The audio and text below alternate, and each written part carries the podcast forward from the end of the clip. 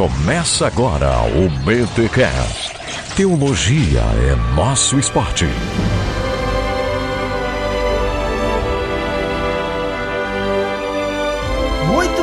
Bem, muito bem. Começa mais um BTcast, o de número 239. Eu sou o Alex e esse BTcast vai ser dos infernos. Ah, agora você me pegou, cara, porque eu tava imaginando algo nesse sentido, mas tá bom, vai, eu vou manter, que é para ver, que é para mostrar que a gente tá aí na, na mesma pegada, porque eu sou Alexandre Melhorança e que problema dos infernos que Pedro nos arrumou, cara. Ou será que foi o exegese de Pedro que arrumou esse problema para nós? Pois é, cara, mas eu tava vendo aqui que ele tem um jeito peculiar, né, cara, de usar lá os pronomes relativos, né, que e tal, rapaz. Pois é, segura, segura, segura, segura, segura, milho, não vamos entregar tudo já de cara. Estamos nós aí invadindo a casa e tocando o bibo para fora pra gente debater temas infernais aqui nesse BT. Exatamente. Então, antes da gente ir pro conteúdo desse episódio, fica aí com os recados paroquiais. E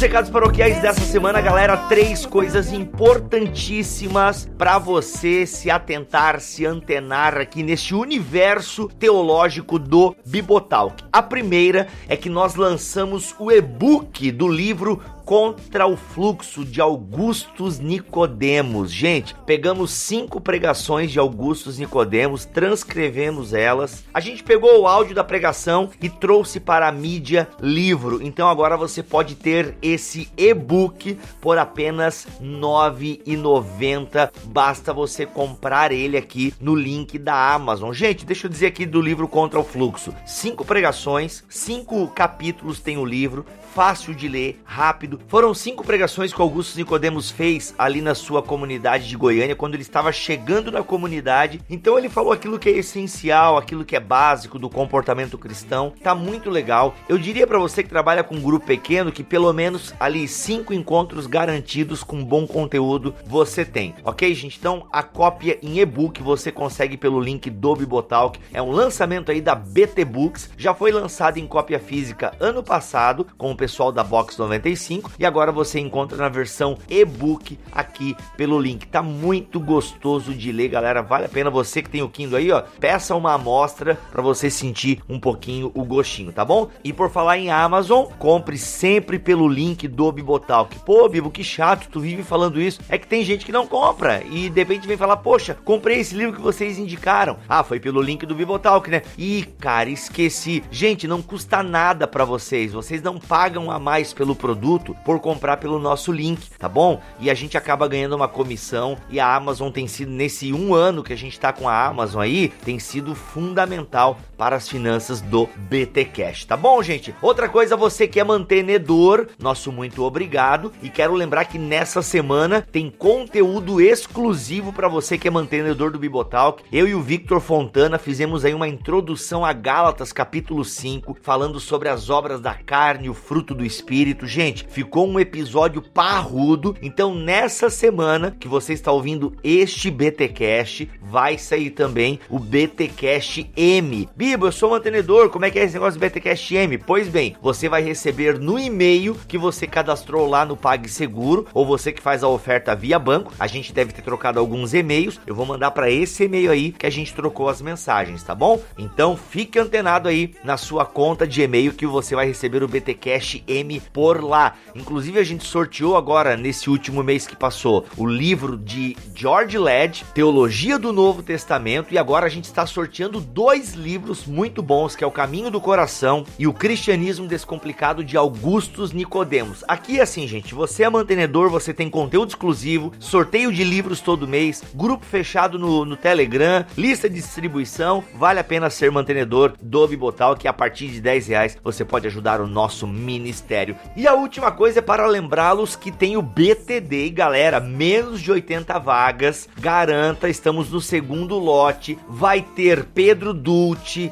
Alexander Stonarefa e Daniel Coelho, ok? Então vai ser um momento muito legal para falar sobre a glória de Deus no Antigo e Novo Testamento, na história da teologia, na teologia pastoral. Vai ter gravação de BTcast ao vivo, vai ser um dia muito legal. E lembrando que quem for ao BTD, né, você pagou o seu ticket e compareceu lá no dia, vai ganhar uma Bíblia de estudo integrada da Thomas Nelson Brasil e também o Brasil Polifônico de Davi Lago, lançamento de maio da editora Mundo Cristão. Então, gente, 40 pila tá agora o segundo lote. Vai ser um sábado incrível. Como diz o Luciano Huck, vai ser incrível. Então, gente, cola lá no BTD em Campinas, dia 19 de maio. Dá tempo, ó. Se comprar agora não sai tão caro o avião, não sai tão caro o ônibus, já reserva o seu hotel, vê se tem algum amigo, pega três aí na cidade, já pega um Airbnb, porque é só sábado, das 14 às 22 e vai ser um dia intenso de teologia, comunhão, vai ter café. Olha só, gente, com 40 pila você vai ganhar palestras de conteúdo, vai poder conhecer a gente, vai poder tomar um cafezão, que vai ter coffee break lá, vai ganhar uma bíblia de estudo, um livro lançamento. Mano, por 40 pila. 40 pila, é porque o BTD, gente, não é para ganhar dinheiro. O BTD é para reunir o pessoal que curte o Ministério Bibotalk. Então, 40 pila, eu vou ver. Se a gente ficar no vermelho, se eu ter que tirar dinheiro do meu bolso, aí a gente vai ter que aumentar. Mas a gente tá testando esses valores porque tem a oferta dos palestrantes,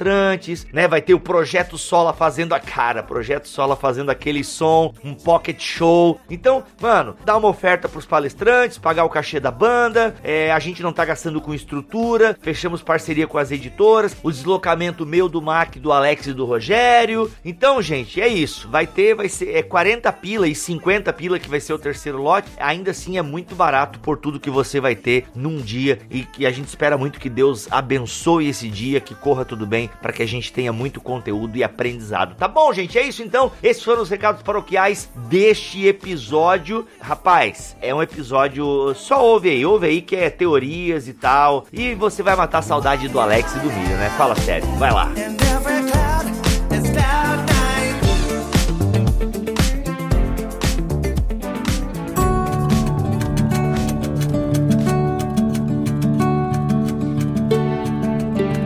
Hoje voltando nós dois aqui à casa do BTcast para fazer um daqueles podcasts de explodir cabeças, né, Milho? Começando com a nossa, né? É, vamos se, vamos se esforçar por isso hoje, né? E a gente vai falar sobre o sábado depois da morte de Jesus. Mas você sabe, Jesus foi crucificado na sexta-feira, chamada Sexta-feira Santa, e o credo apostólico diz, então, ele falou, ó, oh, Jesus foi sepultado, etc. O credo apostólico diz que ele desceu ao mundo dos mortos. Isso, então, teria sido no dia de sábado, digamos assim, morreu, desceu ao mundo dos mortos e depois foi ressuscitado e essa é a grande novidade do domingo de manhã, né? Do, Black Sabbath. Da, da Páscoa. Então, nesse período entre a morte na cruz e a ressurreição, onde esteve Jesus? Onde ele foi parar? Será que existe realmente um Black Sabbath? É, olha aí.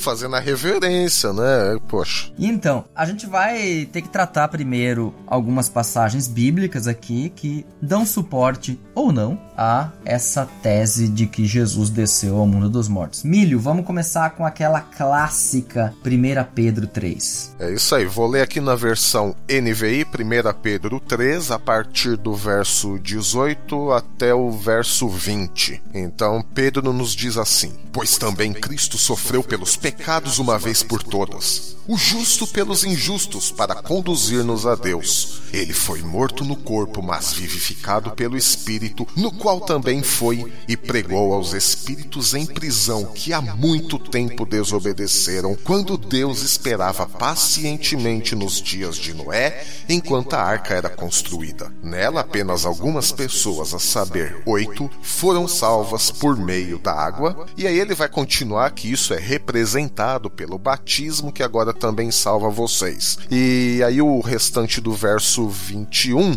eu creio que aqui para o nosso episódio de hoje, Alex, não não importa muito. Não seja tão interessante. Né? Mas aqui a gente fica nessa questão de ele foi morto no corpo, mas vivificado pelo espírito, no qual também foi pregou aos espíritos em prisão. O que é isso? Aí é interessante nesse texto duas observações aqui iniciais de que ele morreu no corpo, mas foi vivificado pelo espírito. E eu creio que essa, essa questão aqui não, não se trata de uma divisão entre corpo e alma, porque é, ele não foi, não foi o espírito dele que foi vivificado, mas ele foi vivificado pelo espírito. Então a alusão aqui seria, na verdade, a morte na cruz e a ressurreição no domingo, certo? Isso, como que fazendo a questão: Jesus morreu na carne, ele foi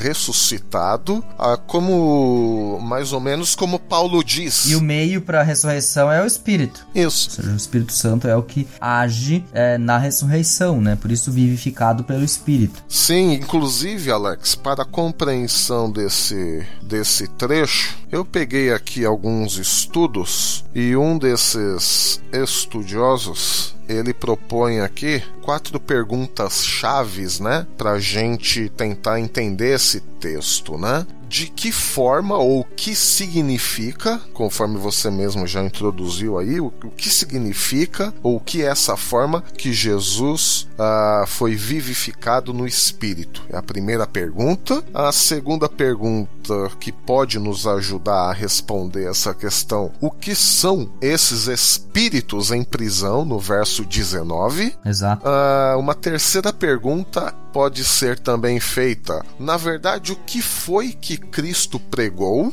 E uma quarta pergunta que é, uh, na verdade, são duas perguntas em uma, né? Por isso a quarta pergunta, mas na verdade tem duas embutidas é onde e quando Jesus pregou. Né? Então é como é que a gente explica essa questão de Cristo vivo em espírito, o que são os espíritos em prisão, o que foi que Cristo realmente pregou e quando e onde ele pregou. Parece uma pergunta boba essa quarta, mas ela é determinante para nossa compreensão desse, desse texto. Eu creio que a gente pode começar, Alex, a, essa nossa análise na verdade, com a tal descida ao Hades ou para você que gosta do, do latim, né, e para os nossos ouvintes que também curtem latim, o Descendite ad Inferno, é isso mesmo? Descendite ad Inferos, Inferos. Não tem, é interessante, não tem N, não tem N, é ad Inferos. Ah, e tá vendo, seu latim é muito melhor que o meu porque eu simplesmente não tenho latim. Mas enfim, mas, mas enfim, o credo histórico apostólico já né, um deles, pelo menos o o mais tradicional, ele contém essa, essa expressão. O, credo apostólico tem essa expressão de desceu aos infernos ou desceu ao Hades. Eu creio que também o, no credo de Atanásio tem algo assim, não exatamente como o credo apostólico, mas está escrito como desceu às regiões inferiores. Que seria talvez mais literal, né? Exatamente. Porque se você pegar o próprio texto aqui de 1 Pedro, se eu não me engano, na verdade não é esse aqui, é outro texto que onde tem o termo grego que ele desceu às profundezas, né?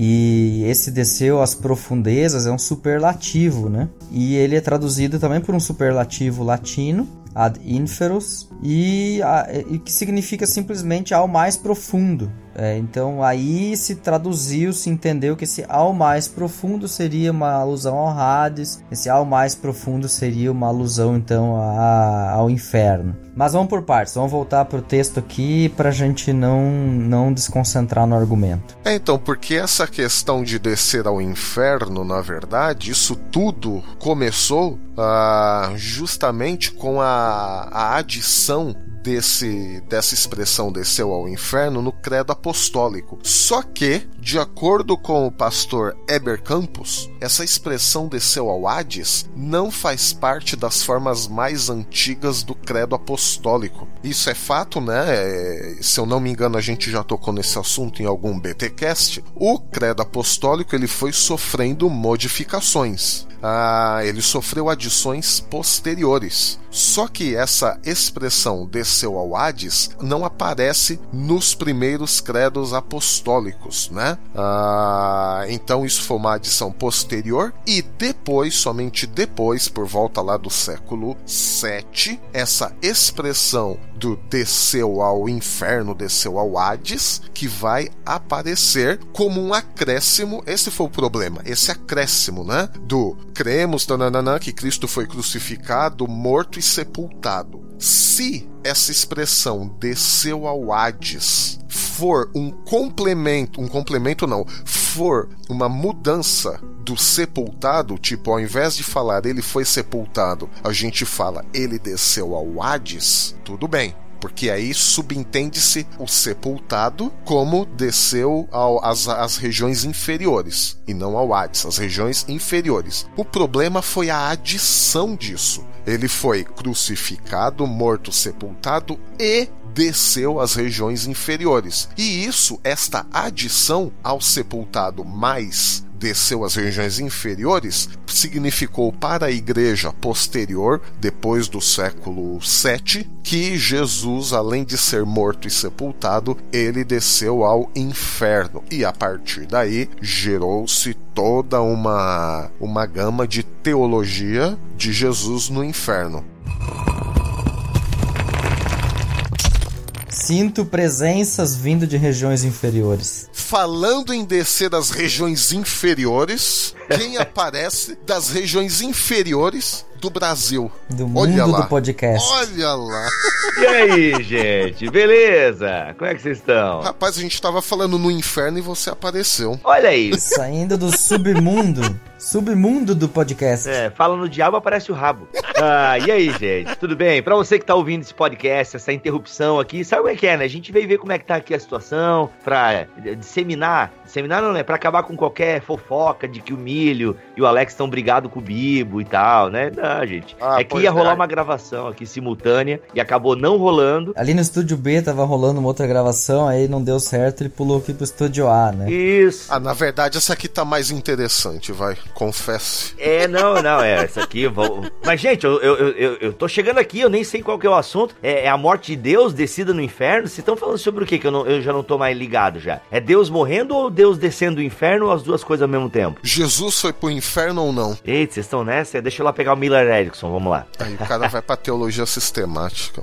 Ah, pô, mano, foi mal. Mas segue o barco aí, só com o barco, vai lá. Muito bem, então vejam só, Alex e Bibo. A grande questão do segundo Eber Campos essa teologia de Jesus no inferno é justamente essa adição ao foi crucificado, morto, sepultado e desceu às regiões baixas da terra. Porque se o desceu às regiões baixas da terra for a substituição do sepultado, em tese não teria problema porque uma é sinônimo da outra. Em vez de falar foi sepultado, desceu às regiões baixas. O problema foi o complemento. E aí, nós temos aqui um, um, pequeno problema, porque, de acordo ainda com o pastor Eber Campos, a expressão desceu ao Hades com referência a Cristo não é encontrada em nenhum lugar das Escrituras. Ou seja, afirma-se que ele desceu às regiões inferiores da terra, mas não que ele desceu a um lugar chamado Hades depois da sua morte. Percebem aí a especificação da coisa? Tudo bem, desceu às regiões inferiores, mas não tem nenhum versículo, de acordo com Eber Campos, que diga que Jesus desceu a um lugar chamado Hades. Só que essa expressão apareceu nos credos da Igreja Antiga a partir de um determinado ponto na história, e voilá, o problema que isso gerou. Jesus desceu ou não? E aí a nossa proposta aqui é justamente tentar ver esse contexto literário e histórico de Pedro, não é isso, Alex Bibo, e como é que Pedro usa alguns termos, algumas palavras para tentar explicar o que ele quer dizer. Exatamente. Aí, aí a gente tava debatendo justamente essa questão dessa inclusão posterior aí do, do Descended ad Né, da descida ao mundo dos mortos no credo apostólico e os problemas que a gente tem a partir dessa inclusão. Milho, voltando para esse texto de 1 Pedro 3, Sim. Ali ele faz referência a uma pregação aos espíritos em prisão. O que, que seria isso? Então, primeiro temos que ver o que são esses espíritos. Trata-se de. A pergunta que a gente tem que fazer é a seguinte, para tentar responder essa pergunta. Uma pergunta para responder outra pergunta, né? Meu Deus. Não, e pra mim que cheguei na metade aqui, rapaz, ó, tá um negócio aí tá tá, tá enrolado, porque Pedro ele foi meio enrolado, né, para explicar isso. O mais irônico, só fazendo aqui uma digressão, o mais irônico é que Pedro, ele vai acusar Paulo depois de escrever escrever coisas difíceis, né? É, irmãos, Pedro escreve um pouco difícil, é complicado, mas ó, não se preocupa não que ó, tá tudo certo, é o Espírito Santo que guiou e tudo mais, né? Não, não tem problema. Só que um dos textos mais difíceis e mais enigmáticos da Bíblia pertencem a quem? A Pedro, uhum. que acusou Paulo de escrever coisas difíceis. Olha só que interessante. Eu vou pegar o meu comentário histórico-cultural do Novo Testamento aí pra ver qual é a, qual é a passagem. É 1 Pedro o quê? 3. De 18 a 21, até o comecinho do 21. Então assim, Alex, a questão é, espíritos em prisão. Esses espíritos, Pedro está se referindo a espíritos humanos, de homens ou espíritos imundos, a demônios, porque isso pode mudar completamente a nossa interpretação do verso. Porque se ele diz que, se ele quer dizer que esses espíritos são espíritos dos homens, a gente pode interpretar esse versículo como dizendo que Jesus desceu ao inferno ou ao Hades e uh, nos compartimentos do Hades, isso também vai variar de tradição católica, tradição evangélica, tradição anglicana, enfim, cada um tem a sua tradição de como o Hades é composto, e aí Jesus está pregando a todos os que morreram antes dele, crentes e descrentes, ou Jesus desce ao inferno e prega aos espíritos impuros, ou é, isso quer dizer pregar aos demônios. Então Jesus pregou a homens e pregou a demônio. É interessante. E a outra questão é onde, onde é que Jesus prega a esses espíritos, né? Porque tem uma questão de lugar aí, é quem e o lugar também. Por exemplo, Mélitos de Sardes, que foi aí um, um bispo que faleceu no ano 180, ele prega num sábado sábado que antecede a Páscoa, ele diz, ele diz assim na, na pregação dele: algo estranho está acontecendo. Há um grande silêncio em toda a terra hoje, um grande silêncio e uma grande calmaria. Toda a terra está em silêncio porque o rei dorme. E a terra toda treme e está calma porque Deus caiu no sono, na carne, e levantou junto consigo todos aqueles que dormiram desde que o mundo começou. Deus morreu na carne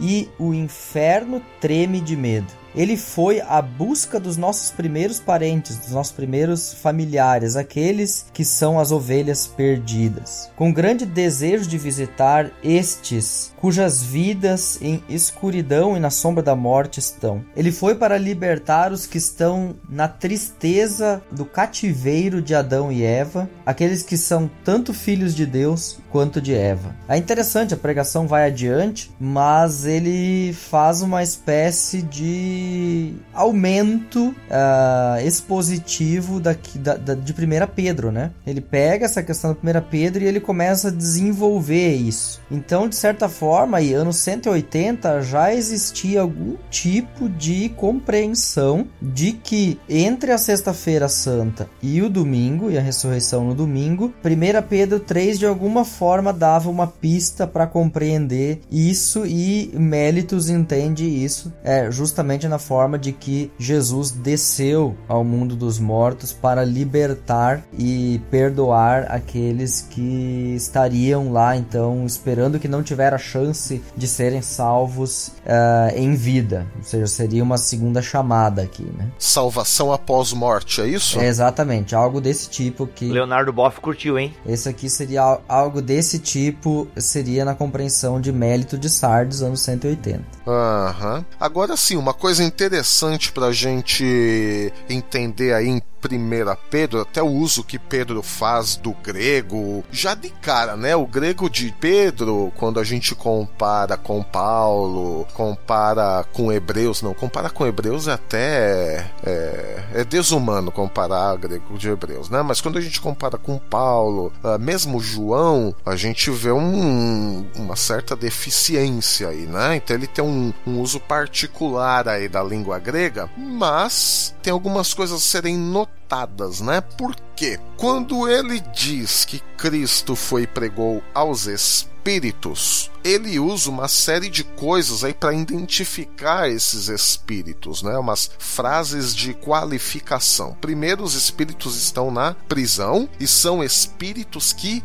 desobedeceram a Deus. E o interessante, segundo essa perícope, esse trecho que nós lemos, é que essa desobediência ela aconteceu enquanto Deus esperava pacientemente. Então notem, espíritos em prisão, espíritos em prisão que desobedeceram Deus enquanto Deus esperava pacientemente. E quando é que Deus esperava pacientemente? Qual é a referência histórica que Pedro nos dá? Noé. Noé, os dias de Noé. Então, assim, a gente supõe então que nos dias de Noé, enquanto a arca estava sendo construída, Deus esperava pacientemente. E esperava pacientemente quem, segundo Pedro? Esses espíritos que agora estão em prisão. Então, a gente pode concluir por enquanto que não são espíritos malignos, não são espíritos imundos, porque Deus não está esperando nada de espíritos imundos. E nada, pelo menos eu não vejo nada no, na narrativa de Noé que nos leva a concluir que existiam espíritos imundos na época de Noé. Então, tudo leva a crer, por enquanto, que são espíritos humanos, de homens. Até 1 Pedro 4,6, que diz que Jesus pregou aqueles que estavam mortos. É, corroboraria para essa tese, né? Então Jesus não pregou para demônios. Podemos deixar isso já meio encaminhado? Isso parece estar claro.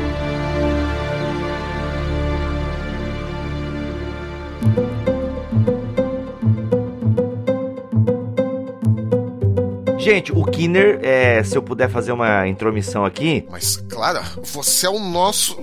Que, o que dizer?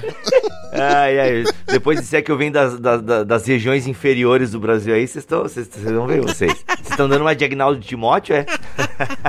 ai, ai. Gente, o Kinner ele coloca aqui as três posições, né? A primeira posição, então, entre a sua morte e ressurreição, Jesus pregou aos mortos no Hades, a esfera dos mortos, né? Perspectiva de muitos pais da igreja. Inclusive, o Alex apresentou aqui aqui, né? A posição de um deles, certo? Pelo, acho que foi pela meada que eu peguei. Exato, Hipólito.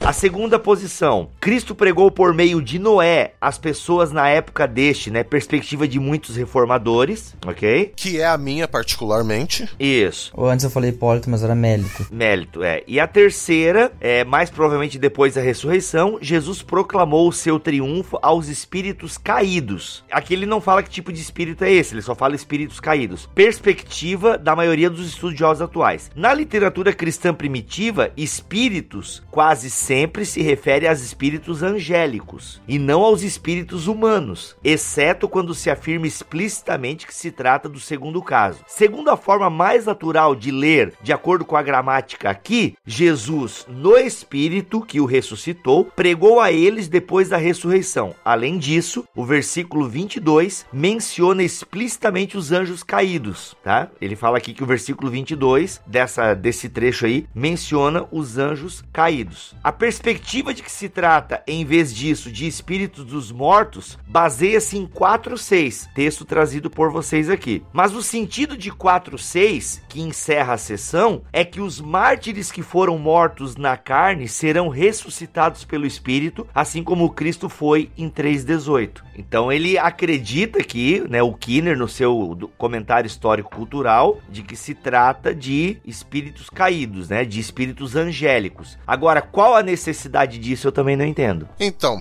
eu tendo a ficar mais com uh, essa perspectiva, a segunda perspectiva mencionada aí, mesmo porque Pedro diz: a qual também foi e pregou aos espíritos em prisão que há muito tempo desobedeceram quando Deus esperava pacientemente nos dias de Noé. Ora, Deus não espera pacientemente nada dos espíritos imundos, ao meu ver. Então, aí, neste caso, eu tendo a ficar com a, a segunda hipótese, que são espíritos de homens que desobedeceram a Deus. Inclusive, ao meu ver aqui, tem-se um suporte histórico, porque Pedro menciona Noé, e justamente na parte, nessa narrativa de Noé, Deus deixa claro que o espírito dele não estaria mais junto aos homens, certo? Os homens se tornariam mortais, aí tem N interpretações sobre isso também, mas Gênesis 6 até ali a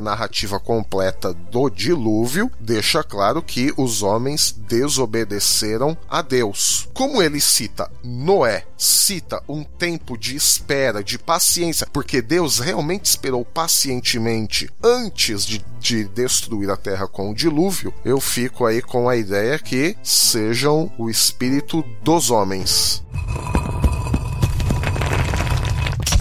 Ô Milho, tu estudou o livro de Enoque na tua dissertação de mestrado, certo? O Kinder tá evocando Enoque aqui. É, eu não estudei Enoque, mas tive que ler algumas partes de Enoque. Então, o Kinder ele evoca aqui, Milho, o livro de Enoque, né? Que você deu uma lida aí no seu, no, no seu mestrado. É, você lembra de alguma coisa? Só foi uma passada por cima, assim, né? Enoque é complicado porque já começa com a definição do termo o livro de Enoque. Não existe existe o livro de Enoque. O que a gente conhece hoje como o livro de Enoque é uma junção de vários livros atribuídos a Enoque. Então você tem o livro dos vigilantes, o livro dos animais, o calendário. Mas que é bem recheado de coisas angélicas, né? Isso. Aí ele fala que para a maioria dos judeus antigos, Gênesis 6 é uma referência à queda dos anjos na época de Noé. Então, de acordo com a tradição judaica conhecida, Enoque foi enviado para lhes proclamar o juízo de Deus. Deus. Aqui Cristo é quem proclama o seu triunfo a eles. Então, ele está dizendo que Pedro, o que é uma coisa que até faz sentido, porque a gente sabe que existem citações. Eu acho que até Pedro que faz essa citação do livro de Enoque, não é essa referência aqui? Judas. Judas, Judas. É uma coisa comum, né, na igreja primitiva. Ele fala que Pedro então faz essa releitura de Enoque. Eu não consigo entender o porquê Cristo faria isso, né? Realmente eu fico com, com vocês que faz mais sentido Jesus ir lá no Hades, né, galera? É o seguinte, eu sou real, eu sou a promessa, entende? A questão ainda é mais embaixo, Bibo. Cristo realmente foi no Hades? Essa é a questão. Porque não está escrito que ele foi no Hades. No grego tá o que ali mesmo? De regiões inferiores, tanto aí quanto em Efésios 4, 7 a 10, que é aquela passagem que diz: Quando ele subiu em triunfo às alturas, levou cativo muitos prisioneiros e deu dons aos homens. Que significa ele subiu, senão que também havia descido às profundezas da terra? Aquele que desceu é o mesmo que subiu acima de todos os céus a fim de encher todas as coisas. E é nesse versículo 9 que fala de descer, que havia descido as profundezas da terra, é o Eistakatotera meretesges, né? Tipo, é só um. Pode ser entendido de diversas formas, não tá escrito Hades. Pode ser entendido simplesmente que ele estava no céu. Ele foi sepultado. É, e que ele morreu, pronto, entende? É, ele estava no céu e morreu, foi sepultado. E, e, a, e a ideia de que se ele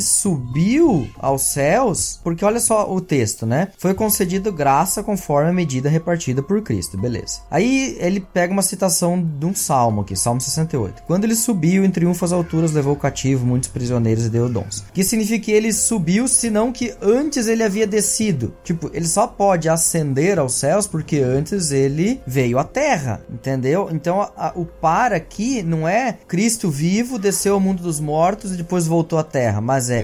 4. Cristo. Cristo desceu ao Hades, não tá escrito não, isso. Cristo no, na eternidade encarnou, desceu ao mundo e agora ele voltou aos céus. Por isso que no começo do programa eu evoquei aquela o problema do credo apostólico como substituição de sepultamento. E foi, na verdade, o problema foi ajuntar essa expressão desceu ao Hades. Por quê? Se você não tem essa adição posterior, fica ele foi morto, crucificado, sepultado. Ou então ele foi morto, crucificado e desceu às regiões baixas da terra. Só que desceu às regiões baixas da terra, na verdade, é um sinônimo para sepultado. Caraca. É, o problema começou quando, em algum momento da história, juntou-se a expressão ele foi crucificado, morto e sepultado e desceu às regiões da terra. Esse foi o problema, porque regiões, da, regiões baixas da terra, a priori, seria sinônimo de sepultado, mas não. Opa, pera. Então, se ele foi sepultado e ainda mais desceu às regiões da terra, isso significa que Jesus desceu no inferno. Quando ele foi sepultado, ele desceu no inferno. E aí começa toda a teologia do Jesus in the Hell, do Jesus no inferno. E é isso que nós estamos pondo em questão agora.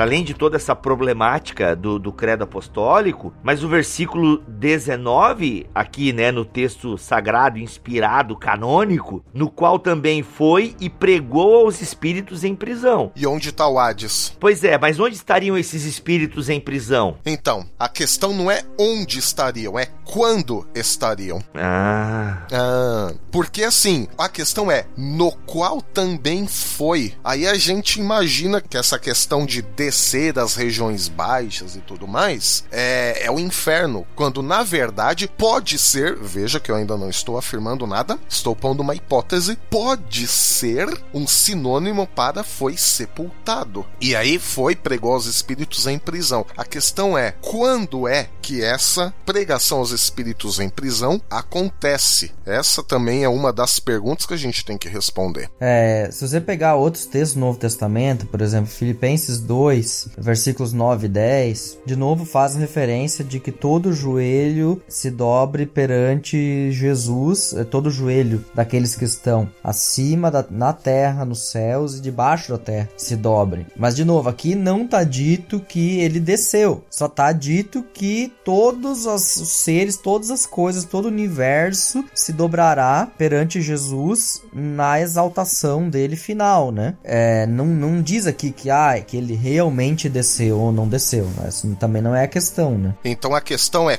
quando, onde e o que Cristo pregou. Então ele foi feito vivo no espírito, ou seja, Cristo ressuscitou com corpo ressuscitado, certo? E aí vem a segunda parte foi pregou aos espíritos em prisão. Aí a questão é o seguinte, eu achei um estudo aqui muito interessante. Um dos autores aqui que eu tive o prazer de conhecer nas pesquisas para esse BTcast, para esse episódio, ele diz que o cerne aqui dessa discussão, uma das chaves de interpretação é a forma como Pedro usa os pronomes relativos em grego, que ele sempre usa esse pronome relativo para continuar um assunto ou então para fazer o inverso do mesmo assunto. Então vamos tentar desmistificar isso aqui. Nós temos no verso 19, no qual também foi e pregou aos espíritos em prisão. Então, o pronome relativo aqui é no qual, certo? E ele usa isso aqui fazendo referência ao verso 18 certo? E também, claro, com o 20, porque ele também usa outro pronome relativo, que é o que. Então nós temos verso 18, for morto no corpo, revivificado no espírito, no qual também foi, tem a questão do espírito, no qual também foi, e aí o verso 20, que há muito tempo desobedeceram. Então nós temos aí duas formas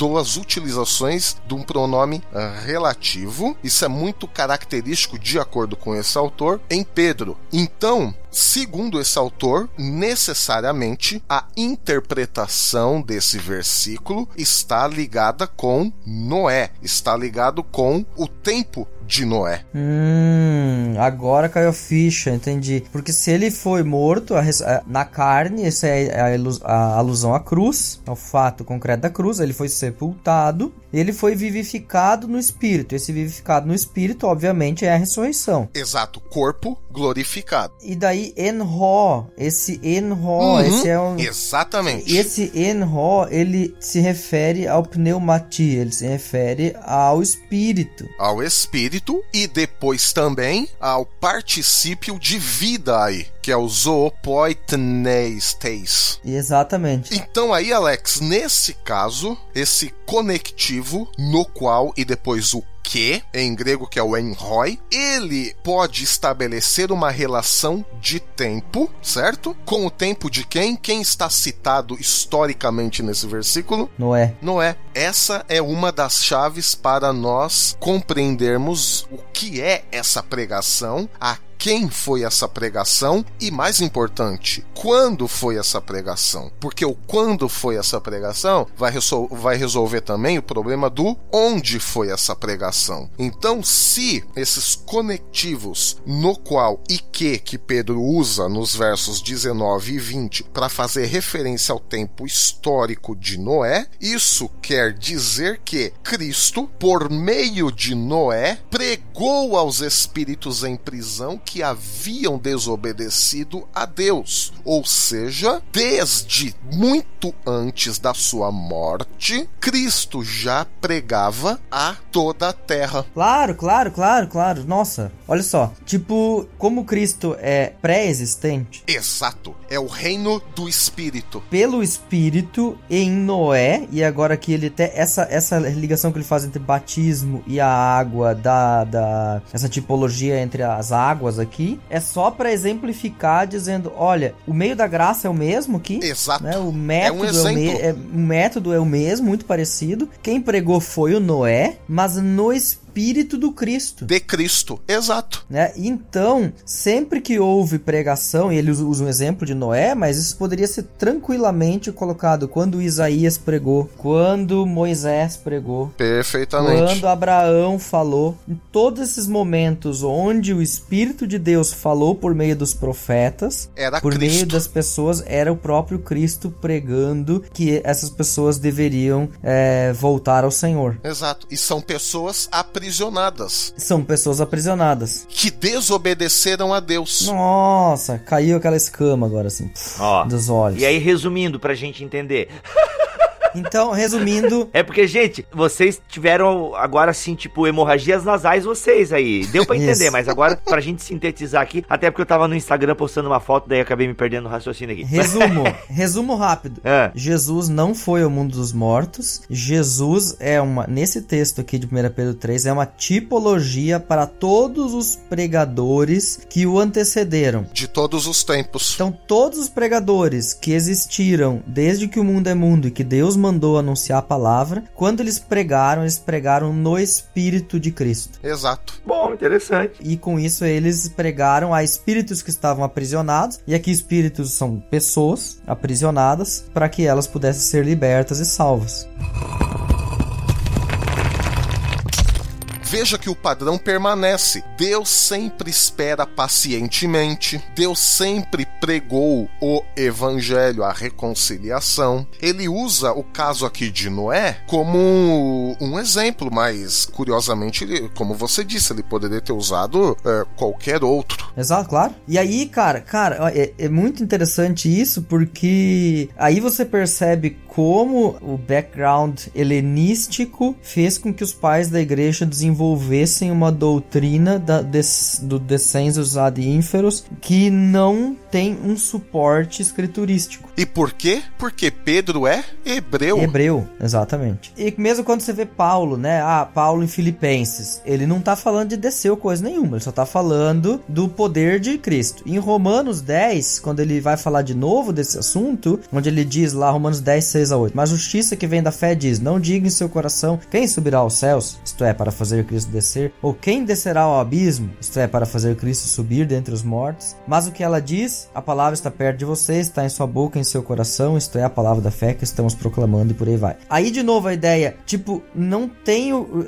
E aí a referência aqui, né, de Deuteronômio, eu não tenho como descer ao abismo, eu não tenho como subir aos céus para fazer Deus agir. É ele que age, é só pela soberania dele. E de novo aqui não tá dizendo, ai que Cristo desceu. Não, esse desceu é ser sepultado. Essa é a linguagem. É ser sepultado, é só isso. É um sinônimo, é um eufemismo para ele foi sepultado. E aí assim, aí vem toda a questão histórica do tempo de Pedro. Pedro fala muito em perseguição, em sofrimento, o sofrimento do justo e tudo mais, né? Por fazer o que é justo. Nós sofremos, depois ele vai até falar, né, ó, se vocês sofrem por fazer a injustiça, bom, o problema é de vocês, mas se vocês sofrem por fazer a justiça, ó, Cristo também sofreu porque era justo e tudo mais, e aí ele evoca esse caso de Noé, que foi o único justo que Deus achou em seu tempo. Por isso que talvez ele use o caso de Noé como essa tipologia, porque na verdade era Cristo também pregando a Noé que sofria como um justo num mundo injusto, num mundo maligno, cristãos no tempo de Pedro que como justos sofriam também injustiça num mundo injusto. Mas qual é o modelo aí? É que Cristo ele morreu como justo num mundo injusto, ele foi sepultado, mas na verdade a sua mensagem de libertação, ela é para todas, os, todas as pessoas em todas as épocas e por isso nós não devemos temer a injustiça, mas continuarmos trabalhando e andando como justos, porque Cristo, assim como ele ressuscitou, ele vai também nos ressuscitar e devemos então viver uma vida de perseverança mesmo em meio às injustiças. Quer dizer, a mensagem nunca mudou, o teor nunca mudou, a forma muda, o teor a essência da mensagem do Evangelho jamais mudou, porque o Espírito de Cristo, o mesmo no qual ele foi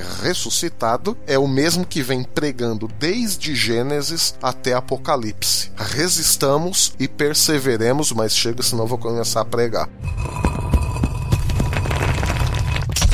E aí, até queria dizer uma coisa: é, é importante essa exegese que a gente fez aqui para deixar claro que não há, ao nós abandonarmos, digamos assim, a ideia de que Jesus desceu ao, ao mundo dos mortos para pregar aos espíritos em cadeia, não significa que nós estamos diminuindo o poder de Jesus sobre todo o universo, inclusive sobre o inferno. Eu acho que é liberal, acho que eles são liberal. O... Ah, então o John Piper é liberal. Você tá esperando só isso só pra dizer que então, o John, John Piper... Piper é liberal, Heber Campos é liberal.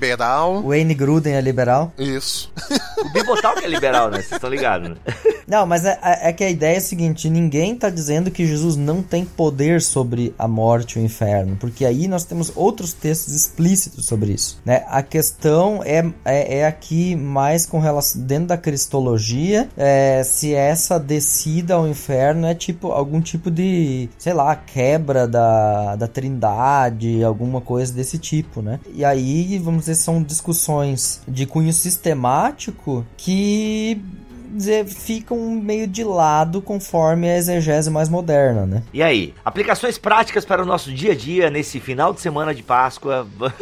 Bom, como aplicação prática, vou retomar um pouco. A questão é: mesmo que nós estejamos passando por duras provas, a mensagem que Cristo nos deixa é uma mensagem de perseverança, mesmo num mundo mau e corrompido. Por quê? Porque ele liberta os espíritos em prisão. A mensagem dele, que vem sendo pregada desde Gênesis, continua libertando, continua nos tirando da prisão Então, continua nos libertando da cegueira espiritual e continua nos conduzindo em vitória, porque ele foi ressuscitado. E da mesma forma como ele foi ressuscitado, nós também seremos um dia ressuscitados. Essa é a grande esperança cristã. Essa é a mensagem aí do Bibotalk para você nessa Páscoa. E também só é, quero ampliar ali a fala do Alex, é, mesmo depois da aplicação prática do milho, deixa eu voltar um pouco, que são pontos de vista, né? Eu tô lendo aqui, é, eu ia participar de outra gravação, pessoal, daí a gravação deu certo, eu entrei de gaiato nessa daqui. Então eu não me preparei para essa gravação, mas são pontos de vista, o texto é delicado, como nós falamos no começo aqui. Então, o que a gente trouxe aqui no, nesse BTcast é um ponto de vista. Seria muito legal que nos comentários vocês colocassem outros pontos de vista que vocês já ouviram, né? Eu tô lendo aqui agora um outro comentário bíblico que vai numa perspectiva um pouco diferente dessa que o Milho e o Alex trouxeram aqui. Mas lembrando, gente, nós é um texto complexo, né? Não é um texto muito claro e os próprios comentaristas deixam isso também bem evidente, né? Quando vão falar desse texto, que a gente está diante de um dos textos mais difíceis do Novo Testamento. Então, não, não vão dizer, ah, porque o Bibotal que falou que é isso. Não, gente, a gente trouxe uma perspectiva aqui que nós achamos mais plausível, tá bom? Mas o importante é a aplicação prática que o Milho acabou de fazer. Senhor Panos Quentes aí deu uma resolvida no assunto e aí podemos ir adiante. muito bom, muito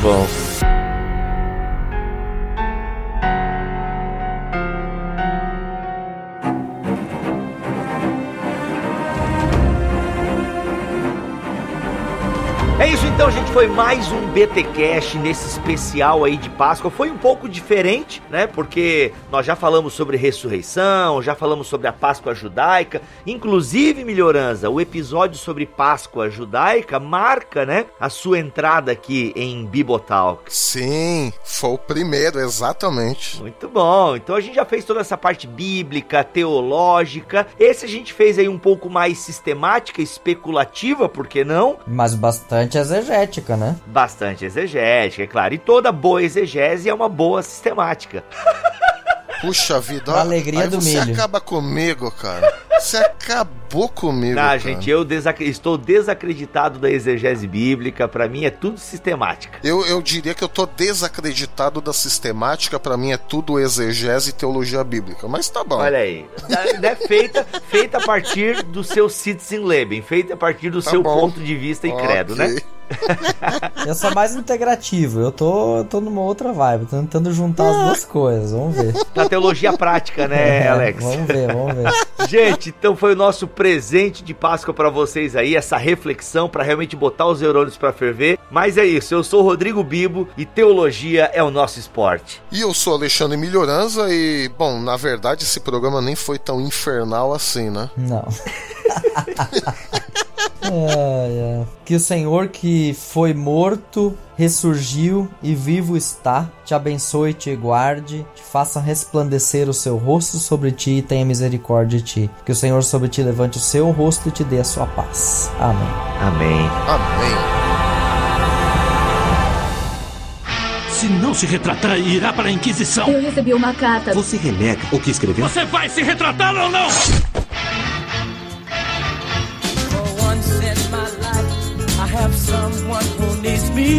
Fala, crente! Começa mais um Concílios e Guilhotinas aqui no BTcast. E ó, começando hoje com guilhotinada. Já vou falar, e não vai rodar a cabeça de um só, vai rodar a cabeça do pessoal que participou do episódio inteiro. Olha só, uh, no episódio 237 sobre John Wesley, foi dito que na morte de Wesley, o amigo dele, o George Whitefield, teria respondido a uma senhora que havia perguntado a ele se ele encontraria o, o supostamente Wesley no céu. Ao que o Whitefield teria respondido que não, que seria difícil ver o Wesley no céu, porque ele ia estar muito perto de Deus e logo ele não ia conseguir chegar perto do Wesley, né? Só que acontece que é o contrário. Quem morreu primeiro foi o Whitefield, não o Wesley. Quem disse isso, né? Quem respondeu essa pergunta a uma senhora foi o Wesley referenciando a morte, né, do seu amigo, o Whitefield, tá? Então trocaram as bolas aí, trocaram os moços. E como como todo mundo entrou na barca, né? Todo mundo meio que mencionou isso e ninguém se deu conta do erro, vai rolar a cabeça do Bibo, do Marlon e do Vinícius, beleza? Então, Carrasco, prepara aí as três guilhotinas e solta a corda.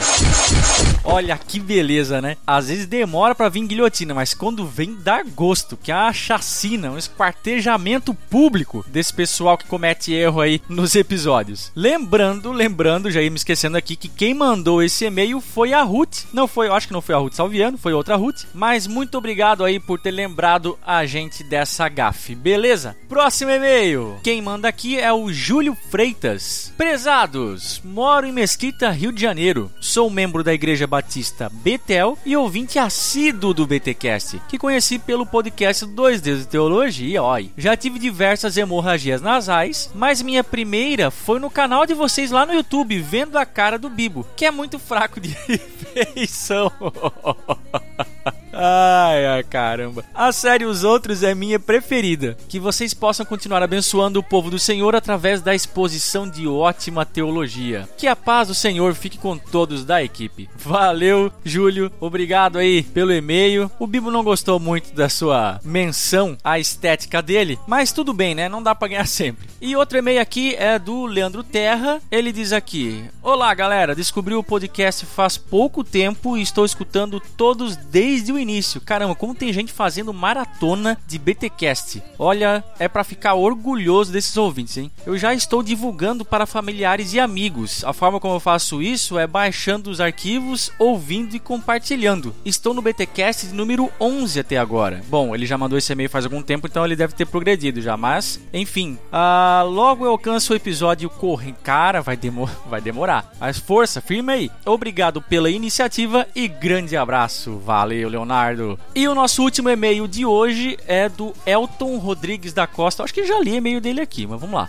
Ah, paz do Senhor Jesus, irmãos abençoados do BTcast. Quero começar dizendo que recém maratonei todos os seus episódios. Ouvi todos os antigos do fim do ano passado para cá e estou altamente dependente das famigeradas hemorragias nasais. Como já me acostumei a ouvi-los várias vezes ao dia, vou precisar remaratonar os episódios desde o 201, anotando os trechos mais hemorrágicos para quando chegar o episódio 250. Caramba, esse ó, esse aí é o 20 fiel. A gente nem começou a pedir ainda os trechos, né? Porque ainda vai demorar uns 10 episódios. Mas o cara já tá se adiantando. É isso aí, ó. Quem quiser fazer igual, por favor, não se sinta acanhado, mande pra gente. Mas eu ainda não vou pedir os trechinhos só daqui uns 5, 6 episódios. Aí eu vou começar a fazer os pedidos, beleza? Enfim, ele termina aqui mandando um abraço para todos. Abraço recebido, Elton. E um abração para você também, de toda a equipe Bibotalk. Gente, obrigado por mandarem os seus e-mails, as suas impressões as suas hemorragias nasais que a gente tanto ama, que a gente tanto gosta. É imprescindível que vocês mandem os seus e-mails para nós. A gente veicular eles aqui é uma forma aí de agradecer toda a audiência que vocês têm dado para nós, beleza? Lembrando, sempre lembrando, que as suas mensagens não precisam se limitar à escrita. Você também pode mandar o seu áudio. Não sabe do que eu tô falando? Olha só o que o Sidney Schmidt mandou pra gente. Efeito BTcast.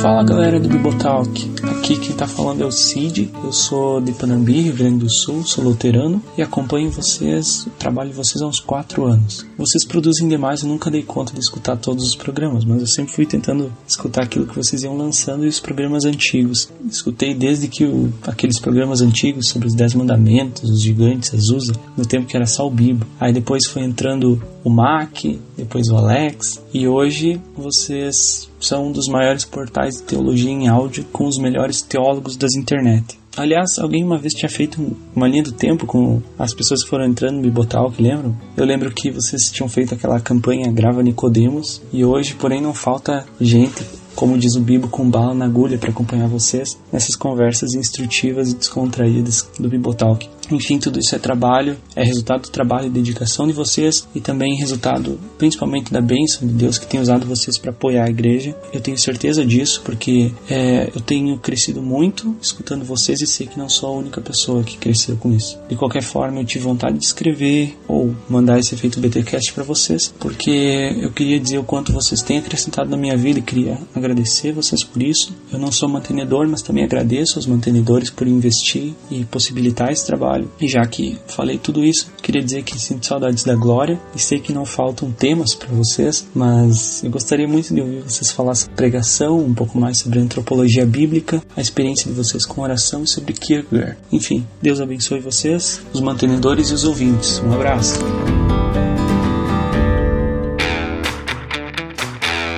Valeu, Cid! Valeu! O Cid teve aqui conosco no BTD do ano passado, que aconteceu aqui em Joinville. Foi bem maneiro, ele mora longe pra Dedel e ele mesmo assim veio. Olha que legal. E para quem quiser fazer que nem o Cid, é só gravar um recadinho aí, o seu efeito BTcast com no máximo 1 minuto e 30 segundos de duração, com uma qualidade minimamente aceitável para os nossos ouvidos, tá bom? Não vai gravar aí no meio do trânsito com muito ruído, com criança chorando, porque não dá certo, beleza? E aí você fala aí o que o seu coração mandar. Abre o seu coração, diz pra gente tudo que tá guardadinho aí dentro, tá bom? Impressões, as hemorragias nas áreas que você tem tido, o quanto esse ministério tem edificado a sua vida, enfim, seja criativo e por fim, salve seu arquivo e mande ele para podcast@bibotalk.com.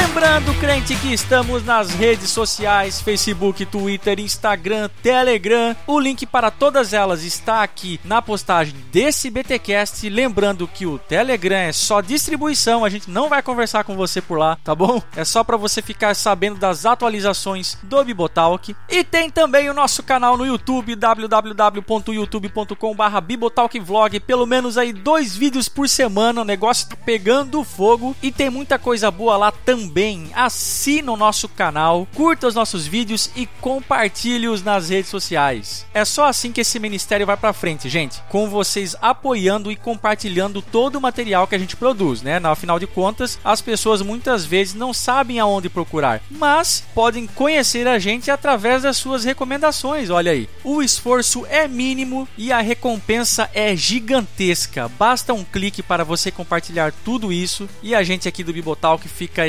eternamente grato. Beleza, crente? É isso que eu tinha para falar, eu falei e se Deus quiser e assim permitir, nós voltamos no próximo episódio. Valeu, crente, um abraço. Este podcast foi editado por Mac Bibotalk Produções.